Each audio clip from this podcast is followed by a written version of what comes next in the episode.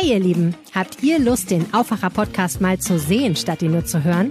Dann ist jetzt die Gelegenheit. Am Samstag zeichnen wir den Aufwacher am Wochenende live vor Publikum auf und ihr könnt dabei sein. Bei einem kleinen Frühstück reden wir darüber, was die ganze Woche so los war und ihr seid eingeladen. Am 15. Oktober ab 10.30 Uhr in der Stadtbibliothek Düsseldorf mit Florian Pustlauk und mit mir, Helene Pawlitzki. Der Eintritt ist frei. Meldet euch gerne kurz an unter aufwacher.rp-online.de. Ihr könnt aber auch spontan vorbeikommen. Wir freuen uns auf euch.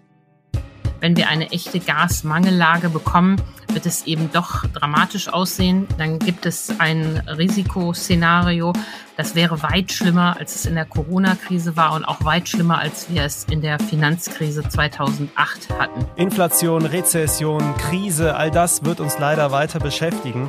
Wir wagen einen Ausblick zusammen mit unserer Expertin hier im Aufwacher und schauen mal, welche unterschiedlichen Szenarien es gibt für die Zukunft. Ich bin Florian Pustlauk. Hallo. Rheinische Post Aufwacher. News aus NRW und dem Rest der Welt. Schön, dass ihr dabei seid.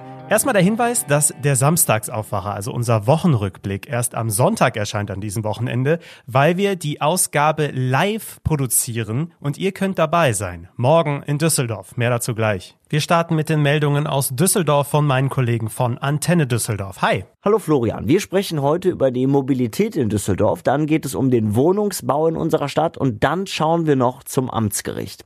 Hier bei uns in Düsseldorf soll man immer besser mit dem Fahrrad von A nach B kommen. Das ist das erklärte Ziel der Stadt. Damit so viele Menschen wie möglich auf das Rad umsteigen, arbeiten die Verkehrsplaner an sogenannten Radleitrouten, die quer durch die Stadt führen sollen. Zu den Planungen Mobilitätsdezernent Jochen Kral.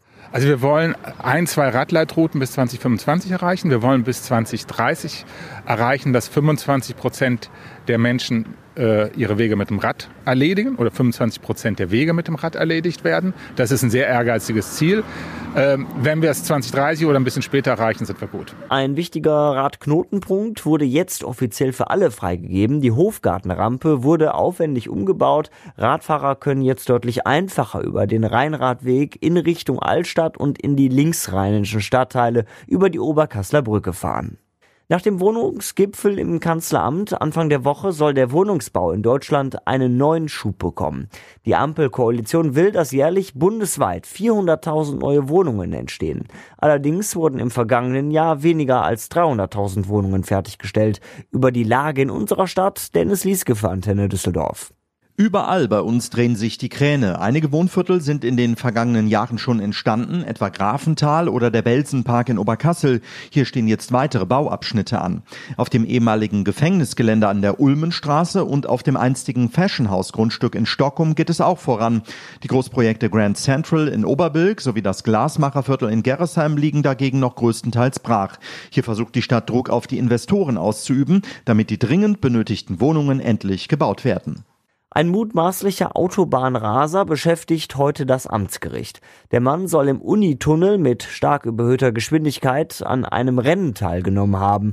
Außerdem soll der 24-Jährige auf der A3 mit Tempo 305 unterwegs gewesen sein. Erlaubt waren 120. Mark Peschert die Einzelheiten. Die Staatsanwaltschaft will dem mutmaßlichen Autobahnraser nun den Führerschein abnehmen. Viel gravierender noch, auch der AMG Mercedes soll als Tatwerkzeug eingezogen werden. Obendrein drohen 6000 Euro Geldauflage. Dagegen wehrt sich der 24-Jährige. Er behauptet, er habe weder bei dem Rennen im Unitunnel noch bei der Raserei mit Tempo 305 auf der A3 am Steuer gesessen. Der Wagen gehöre obendrein seiner Mutter. Ihr dürfe man das Auto nicht wegnehmen. Die Staatsanwaltschaft will den Autofahrer anhand von WhatsApp-Chatverläufen überführen. Und soweit der Überblick aus Düsseldorf. Mehr Nachrichten gibt es auch immer um halb bei uns im Radio und rund um die Uhr auf unserer Homepage antennedüsseldorf.de und natürlich in der Antenne Düsseldorf App. Vielen Dank und liebe Grüße nach Düsseldorf. Sie betrifft uns alle, fast überall im Alltag, die Inflation. Vieles ist teurer geworden, sogar massiv teurer. Schuld ist die Energiekrise. Die Bundesregierung rechnet fürs nächste Jahr mit einer schrumpfenden Wirtschaft. Es sind also historisch schlechte Zeiten aktuell. Ja, das macht schlechte Laune. Deswegen wollen wir jetzt mal einen Ausblick wagen, wie es denn so weitergeht. Mit Antje Höning aus der Wirtschaftsredaktion der Rheinischen Post. Hallo. Hallo Florian. Die Inflationsrate lag in Deutschland im September bei 10 Prozent. Das ist so hoch wie seit 19 1951 nicht mehr. Es ist also etwas, das die aller, allermeisten von uns gar nicht kennen. Wird die Inflation denn noch weiter steigen? Angeheizt ist das Ganze natürlich durch die hohen Energiekosten und da haben wir Verbraucher leider noch nicht die Spitzen gesehen. Das heißt, wir müssen davon ausgehen, dass die Energiepreise auch im neuen Jahr weiter steigen, beziehungsweise das bei den Menschen ankommt. Und deshalb ist davon auszugehen, dass auch im Jahr 2023 die Preise weiter steigen werden. Der Chef der Bundesbank, ähm, Joachim Nagel, ist gerade in den USA und meine Kollegin Birgit Marschall ist dort auch. Er hat gesagt, dass die Bundesbank davon ausgeht, dass die Inflation im nächsten Jahr auch bei sieben Prozent liegen wird. Jetzt denkt man vielleicht auf den ersten Blick, wow, gerade haben wir zehn Prozent, das ist sieben Prozent, das ist doch dann äh, eine Entspannung. Nein, ist es nicht. Die sieben Prozent im nächsten Jahr kommen ja auf die zehn Prozent von jetzt drauf. Also nächstes Jahr keine Entspannung in Sicht. Mhm. Hohe Inflation, drohende eine Rezession, wirtschaftliche Krise. Bundeswirtschaftsminister Robert Habeck hat zumindest für 2024 Hoffnung gemacht, weil da erwartet die Bundesregierung eine stabilere Wirtschaft. Ist das realistisch? Das ist realistisch, weil man da ganz unbedarft ja darüber sprechen kann. Das ist ja noch weit hin, da wird sich keiner mehr dran erinnern. Das ähm, ist also leicht gesagt, ähm, insofern vielleicht realistisch, aber was da alles im nächsten Jahr passieren wird, weiß man nicht. Insgesamt ist die Herbstprognose ähm, des Bundeswirtschaftsministers zu optimistisch, wenn man das vergleicht mit der Einschätzung von Instituten. Am Ende hängt alles davon ab, wie sich die Lage im Winter beim Gas entwickelt.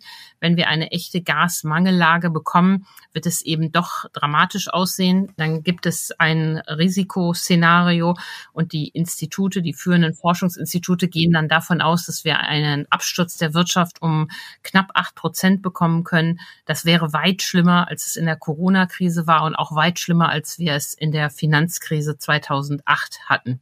Am Ende hängt alles davon ab, was äh, aus, der, aus dem Gas wird und ob wir mit dem Gas hinkommen. Dann kommen wir jetzt zu diesem schrecklichen Wort Doppelwumms, ähm, also diesem 200 Milliarden Euro Paket, das die Bundesregierung auf den Weg bringen will, um uns alle zu entlasten. Wie sehr wird das denn am Ende tatsächlich helfen? Du sprichst es an. Das Wichtigste ist ja, dass es nicht zu dieser Gasmangellage kommt. Genau. Und das ist das Problem beim Doppelwumms, der jetzt mit der Gaspreisbremse kommen soll. Die Gefahr ist eben doch groß, dass die Menschen dann weniger sparen, als sie sparen würden, wenn die Preise hoch blieben. Und wenn wir eine Gasmangellage bekommen, dann nützt uns auch eine Gaspreisbremse nichts mehr.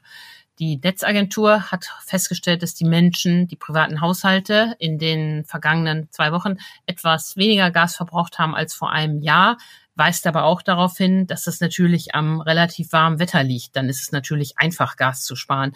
Die Nagelprobe kommt, wenn die Wochen kälter werden. Und auch darauf hat die Netzagentur hingewiesen. Dann muss auch gespart werden. Insgesamt muss Deutschland 20 Prozent einsparen, sonst wird das nichts.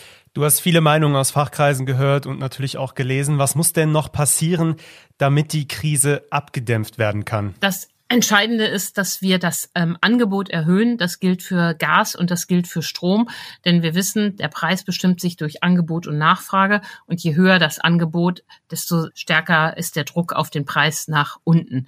Das heißt, beim Gas ist es gut und richtig, dass Wirtschaftsminister Habeck überall in der Welt äh, Gas einkauft, den Ausbau der Flüssiggasterminals vorantreibt und jetzt mit Frankreich auch einen schönen Deal gemacht hat. Seit gestern läuft Gas aus Frankreich nach äh, Deutschland. Ähm, das ist ganz prima. Über das Saarland kommt das. Das ist Gas, das die Franzosen aus Spanien oder Afrika haben und von dem sie uns jetzt was abgeben. Die waren nie so abhängig von Russland wie wir. Dieser Weg ist richtig. Und beim Strom muss man jetzt einfach ans Netz bringen, was man hat.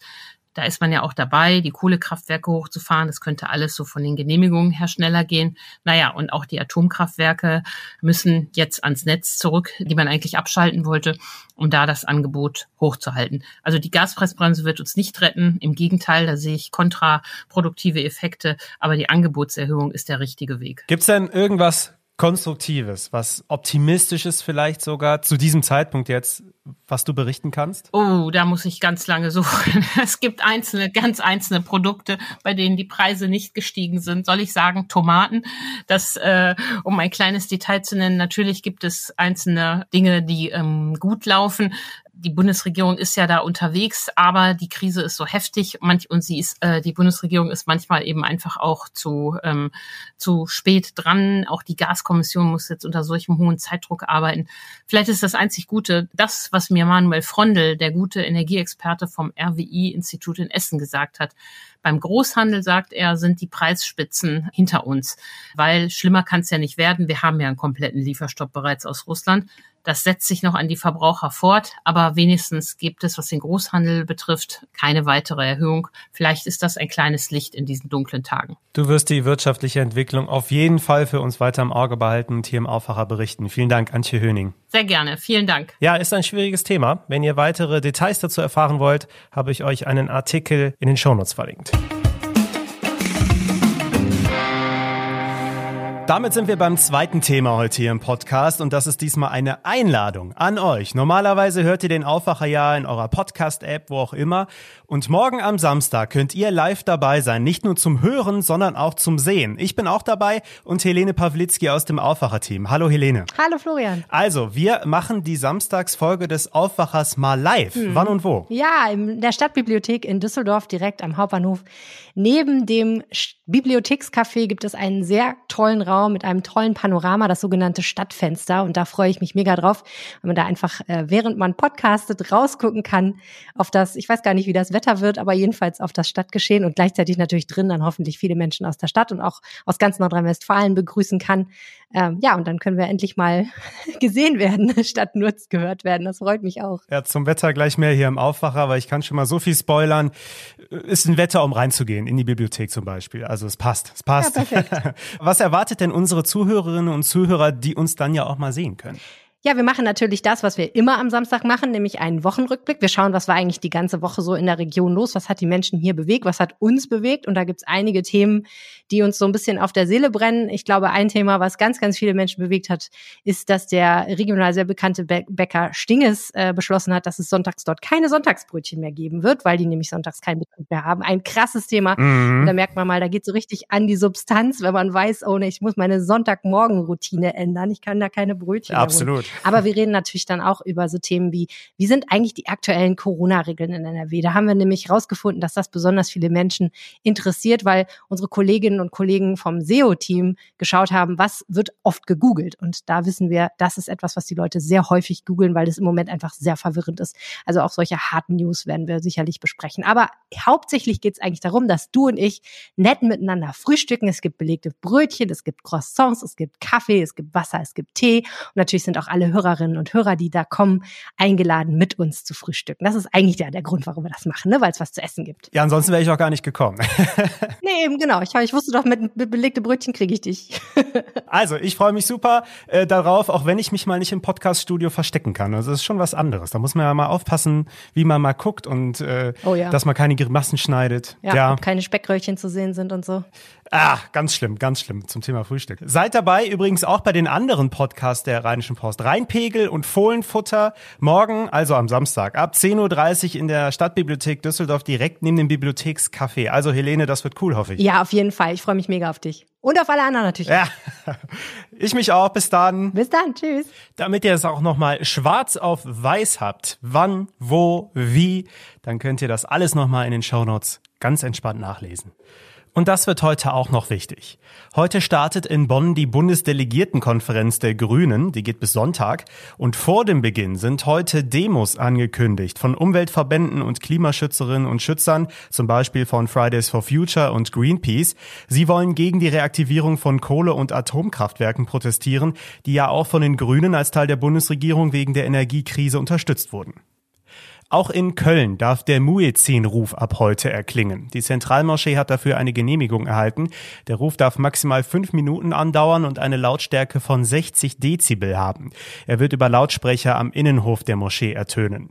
Den Muezzin-Ruf zum Freitagsgebet gibt es schon an über 30 Gemeinden in ganz Deutschland, in NRW zum Beispiel, auch in Krefeld, Düren oder Oerkenschwick. Heute wird in Düsseldorf der Grundstein für den EUREF Campus gelegt, also dem Europäischen Energiezentrum. Das setzt sich für Energiewende, Nachhaltigkeit und Mobilität ein. Auf dem Campus sollen sich internationale Unternehmen und zum Beispiel Forschungseinrichtungen ansiedeln. Der Campus soll bis 2024 fertig sein und einen EUREF Campus gibt es auch schon in Deutschland und zwar in Berlin-Schöneberg. Wir haben das Wochenende schon fast erreicht und das bedeutet im Aufwacher natürlich auch immer, ihr bekommt Kulturtipps aus unserer Kulturredaktion pünktlich zum Wochenende heute von Lothar Schröder. Jeder Kulturmensch und Bücherfreund muss einfach in der kommenden Woche nach Frankfurt reisen, wenn dort nach zwei Jahren Pandemie die weltgrößte Buchmesse wieder ihre Pforten öffnet und die Neuerscheinung von 4000 Ausstellern aus diesmal 85 Ländern präsentieren wird. Für das Publikum ist die Messe schon am 21. Oktober geöffnet und geht noch bis zum 23. Oktober. Aber wenn man schon mal in Frankfurt ist, sollte man sich auch die reiche Museumslandschaft dort nicht entgehen lassen. Und ich möchte drei kleinere Museen empfehlen, die mir sehr am Herzen liegen. Das Lieblingsmuseum von mir ist das Karikatura-Museum in der Altstadt und zwar untergebracht seit ein paar Jahren im uralten Leinwandhaus, das es schon seit dem Jahr 1400 gibt. Und untergebracht sind dort in Wechselausstellung immer die Arbeiten der großen Karikaturisten. Die diesjährige Jahresausstellung widmet sich auf drei Etagen dem Magazin Pardon, das vor sechs Jahrzehnten gegründet wurde und damals mächtig provozierte mit den großen Satirikern Deutschlands. Wer historisch interessiert ist, sollte ins ins Institut für Stadtgeschichte gehen. Dort widmet man sich der Zeit von 1848, 49, also das große Paulskirchenparlament in Frankfurt. Und schließlich für jüngere Leute eine gralle Performance im Museum of Modern Electronic Music, das das Werk des DJs Sven Feth sehr bildreich, sehr musikstark zeigt. Also Frankfurt ist immer eine Reise wert zur Buchmesse ganz besonders. Ich wünsche allen viel Spaß dabei. Das war der Kulturtipp zum Wochenende von Lothar Schröder. Vielen Dank. Noch kurz zum Wetter. Heute bleibt es eher grau und bewölkt. Es kann zwischendurch auch regnen bei 14 bis 17 Grad. Auch das Wochenende bleibt dann eher wechselhaft mit Regen, Wolken und nur selten mal mit Sonne. Es wird aber etwas milder. Bis 20 Grad sind möglich. Das war der Aufwacher für Freitag, den 14. Oktober. Ich wünsche euch jetzt ein schönes Wochenende. Vielleicht sehen wir uns ja auch morgen in der Zentralbibliothek in Düsseldorf. Das würde mich sehr freuen. Habt ansonsten auch eine schöne Zeit. Ich bin Florian Pustlauk. Macht's gut. Ciao. Mehr Nachrichten aus NRW gibt's jederzeit auf RP Online. rp-online.de